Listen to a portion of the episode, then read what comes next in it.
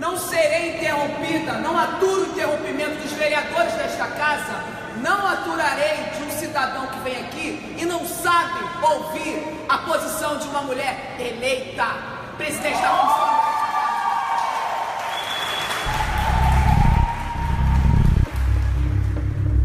Quarenta e seis mil quinhentos e dois votos. 439 dias na Câmara de Vereadores. Quatro tiros. Milhares de pessoas na Cinelândia.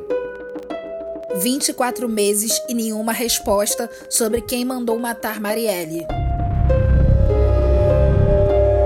Esse é mais um episódio do quadro Memória Recente do Se Não Me Falha a Memória. Vamos celebrar a memória e dizer que nós não descansaremos enquanto não for feita justiça para Marielle Franco e Anderson Gomes. O extermínio do povo de cá. Ela venceu o racismo, venceu a pobreza, entrou na academia, mesmo sendo mãe solteira. Foi eleita entre os nossos, defender o povo preto. Quatro tiros na cabeça não apagam os seus feitos. Neste mês de março, completaram dois anos da morte da vereadora Marielle Franco e do motorista Anderson Gomes, sem que as autoridades brasileiras respondessem quem mandou matar Marielle e por quê. De acordo com o TSE, dos 57.814 vereadores eleitos nas eleições de 2016, apenas 7.803 eram mulheres. Destas, apenas 638 eram pretas, menos de 1%. Eu vou repetir. Destas, apenas 638 eram pretas, menos de 1%. E mesmo assim, mandaram matar Marielle. O Instituto Marielle Franco, iniciativa da família com o objetivo de buscar justiça para o caso, defender a memória da vereadora, multiplicar o legado deixado por ela e regar as sementes que surgiram após o covarde assassinato, programou uma série de ações que teriam culminância no dia 14 de março. Porém, a chegada do coronavírus ao Brasil interrompeu o funcionamento da casa que nos primeiros dias foi muito bem sucedido. No dia 1 de março, nós estivemos na abertura da Casa Marielle Franco. A praça do Largo de São Francisco da Prainha, que fica ali na região da Pequena África, no Rio de Janeiro, ficou lotada num domingo chuvoso. A casa que abrigava a exposição sobre a vida de Marielle tinha fila na porta. E tudo isso para curtir também apresentações de blocos na praça, cantores e DJs. Um super show de Bia Ferreira e também da Doralice. Não para, não olha, não move.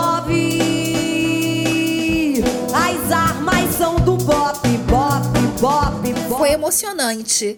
É, Eu ainda estive lá mais uma vez em um cineclube para assistir filmes das cineastas Renata Novaes e Sabrina Fidalgo. É muito simbólico que Marielle tenha sido assassinada após promover um encontro intitulado de Mulheres Negras Movendo as Estruturas, em um lugar chamado de Casa das Pretas. Porque existe muita gente buscando promoção pessoal em nome da justiça por Marielle, quando a principal pauta dela era justamente o combate ao racismo e o empoderamento das mulheres negras. Esse é um momento, um ano para reflexão, para pensar os nossos movimentos e a nossa ocupação dos espaços.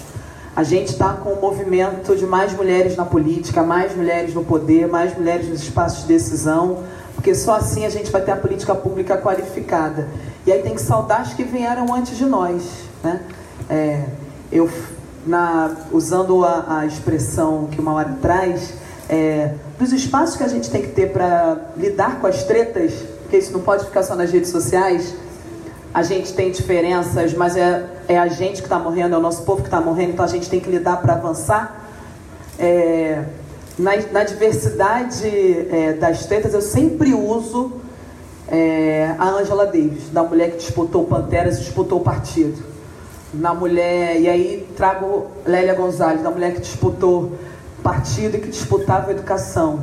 É, então, quando hoje eu estou nesse campo é, e fico muito feliz da trajetória e da minha construção de vida, que não pode ser só a construção individual, vir muito antes desse um ano e alguns meses de mandato, é porque nossos passos vêm de longe mesmo. Né? É, na Câmara, só um dado rápido, antes da gente entrar, foram 10 anos antes com a Jurema. E 10 anos antes da Jurema, a Benedito. A gente não pode esperar mais 10 anos. Ainda no mês de março, o Globoplay lançou uma série documental sobre a investigação do assassinato da vereadora Marielle Franco e do motorista Anderson Gomes, com produção executiva de Ali Camel, que no início dos anos 2000 escreveu um livro intitulado Não Somos Racistas. Flávia, você chegou a assistir ao documentário do Globoplay? Eu assisti alguns episódios, é, mas eu não consegui assistir continuamente, né? É muito dolorido assistir a esse documentário. Me emocionei em vários momentos.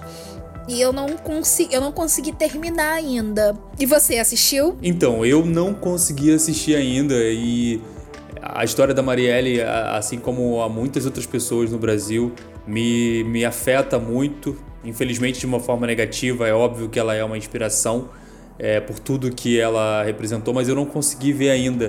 Eu lembro muito de você falando no último episódio sobre é, falar sobre o funk de outro ponto de vista que não seja criminalização, não seja perseguição.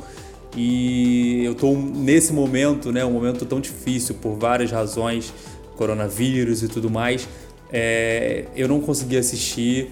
É, eu tenho buscado é, pensar em coisas boas e eu quero ver histórias de negros nesse momento é, que tenham tido sucesso e que não tenham sido vencidos por esse sistema que nos oprime e que nos e que é tão genocida, né? Então eu não consegui ver ainda, mas verei, com certeza. É, ainda sobre isso, Elise, eu lembrei agora que no dia. no domingo, dia 22 de março, a Thelma ganhou a liderança do BBB. E o cinema do líder foi a série documental sobre a Marielle e ela se emocionou depois que terminou. Eu não sei se ela, se ela assistiu só o primeiro episódio, né? Porque tem aquele sessão Globoplay dentro do BBB.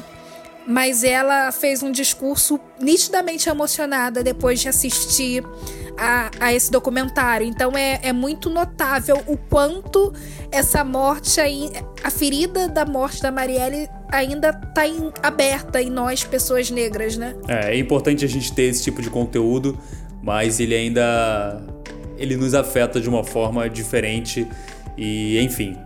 É, mas a gente vai falar ainda também sobre a produção de uma série de ficção, certo? Exatamente. É, a plataforma Globoplay também anunciou a produção de uma série de ficção. Pois é, e a série tem a produção executiva de Antônia Pellegrino e direção do José Padilha, e sem nenhuma pessoa negra em cargo de decisão até aquele momento do, do, anúncio da produção dessa série. Sobre isso, Elisa, a gente vai conversar agora por telefone com a publicitária e cofundadora do coletivo Pretaria, Amália Cursino.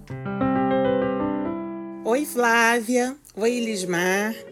Uma alegria estar aqui no podcast Se Não Me Falha a Memória. Uma alegria ter sido convidada para trocar uma ideia com vocês. Muito feliz de estar aqui.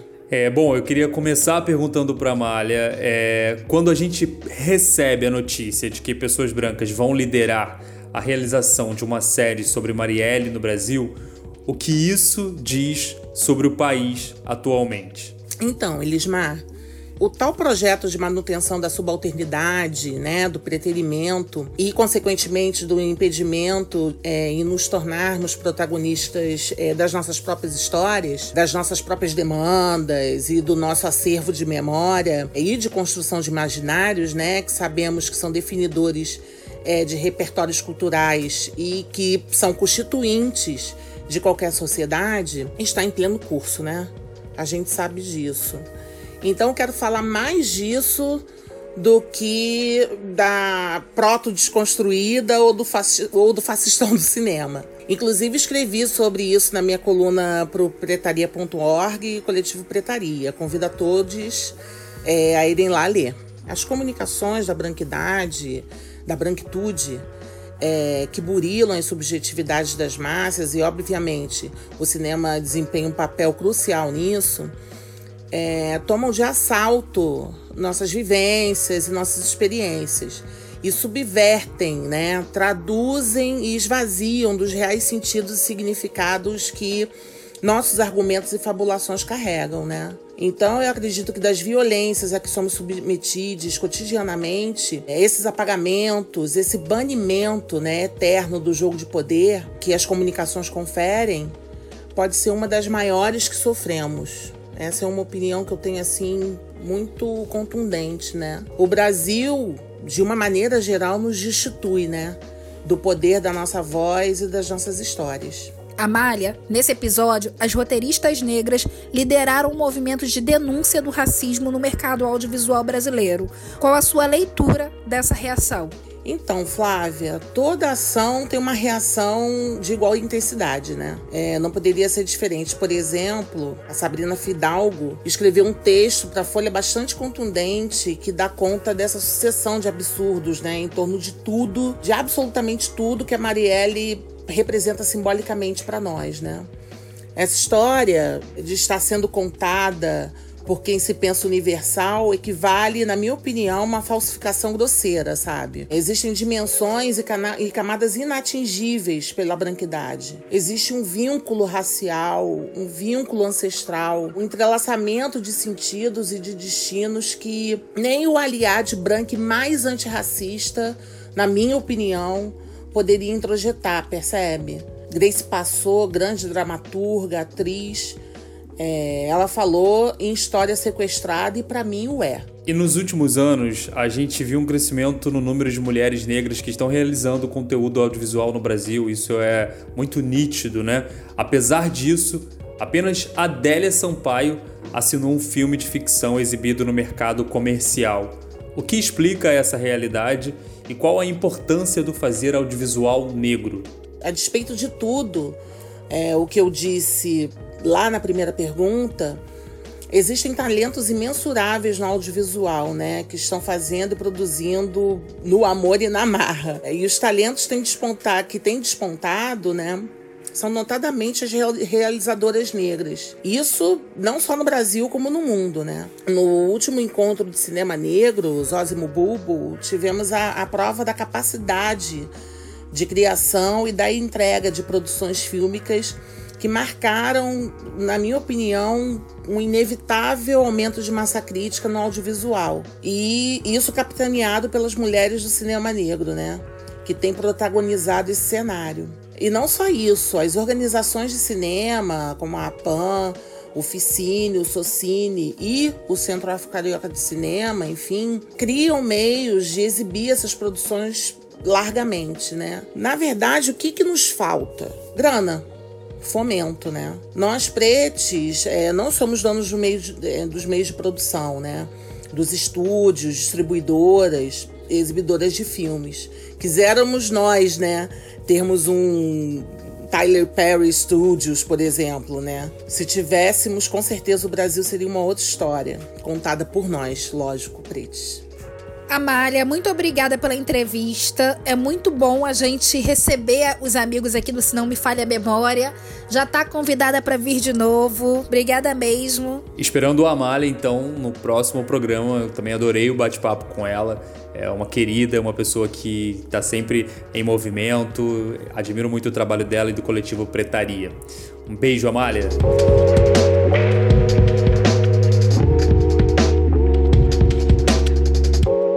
Bom, e a Marielle recebeu também inúmeras homenagens, entre elas um jardim suspenso em Paris. Tá aí a nossa primeira dica internacional do Se Não Me Falha a Memória. O Jardim Suspenso, que leva o nome da vereadora, fica junto a Gare de l'Est, uma das principais estações de trem no décimo distrito da cidade. É um espaço com 2,6 mil metros quadrados e tem cerca de 70 árvores, a maioria delas frutíferas. O acesso é feito pela Rua de l'Alsace. Essa foi a primeira dica internacional do Se Não Me Falha a Memória e é a primeira vez também que a Flávia rasgou o seu francês aqui no nosso programa. Muito bem, hein, Flávia? Não falo nada de francês, gente. Nada. Perdoa aí se houve falha na pronúncia. Nunca estudei francês na vida. Olha, se você não fala nada, então você saiu muito bem.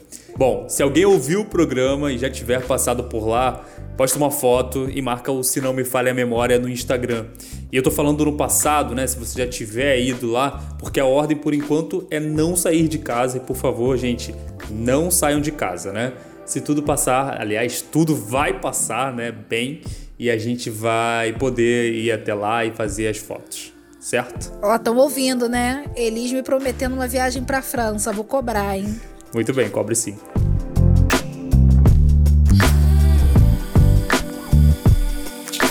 A dissertação de mestrado de Marielle foi publicada em um livro em novembro de 2018.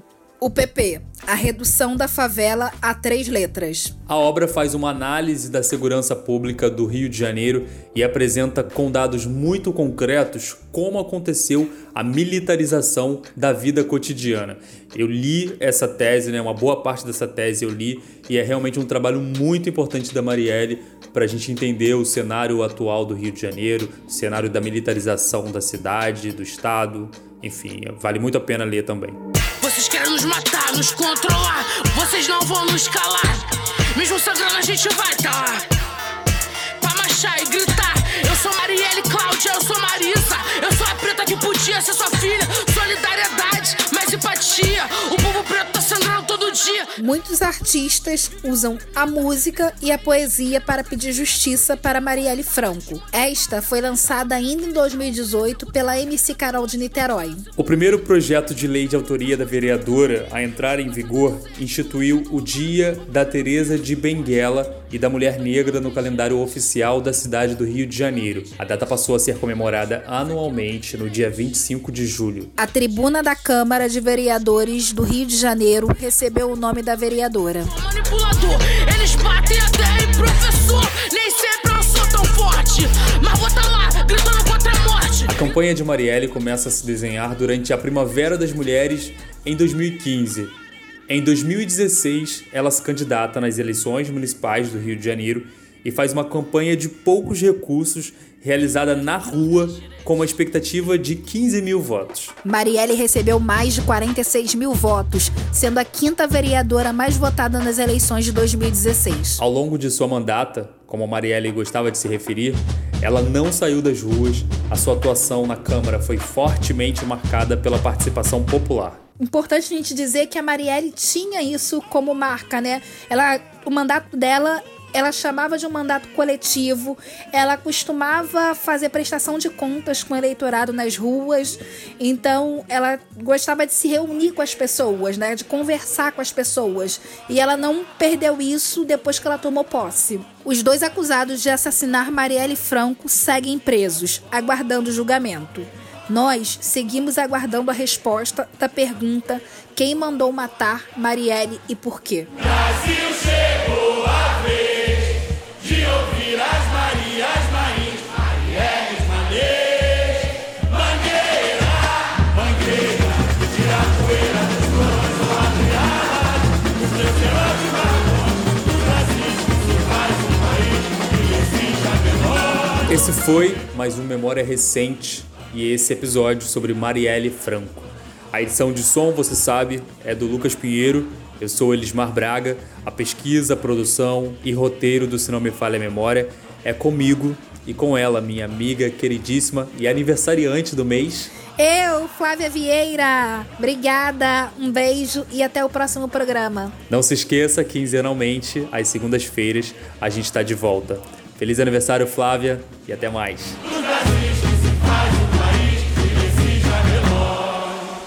Brasil,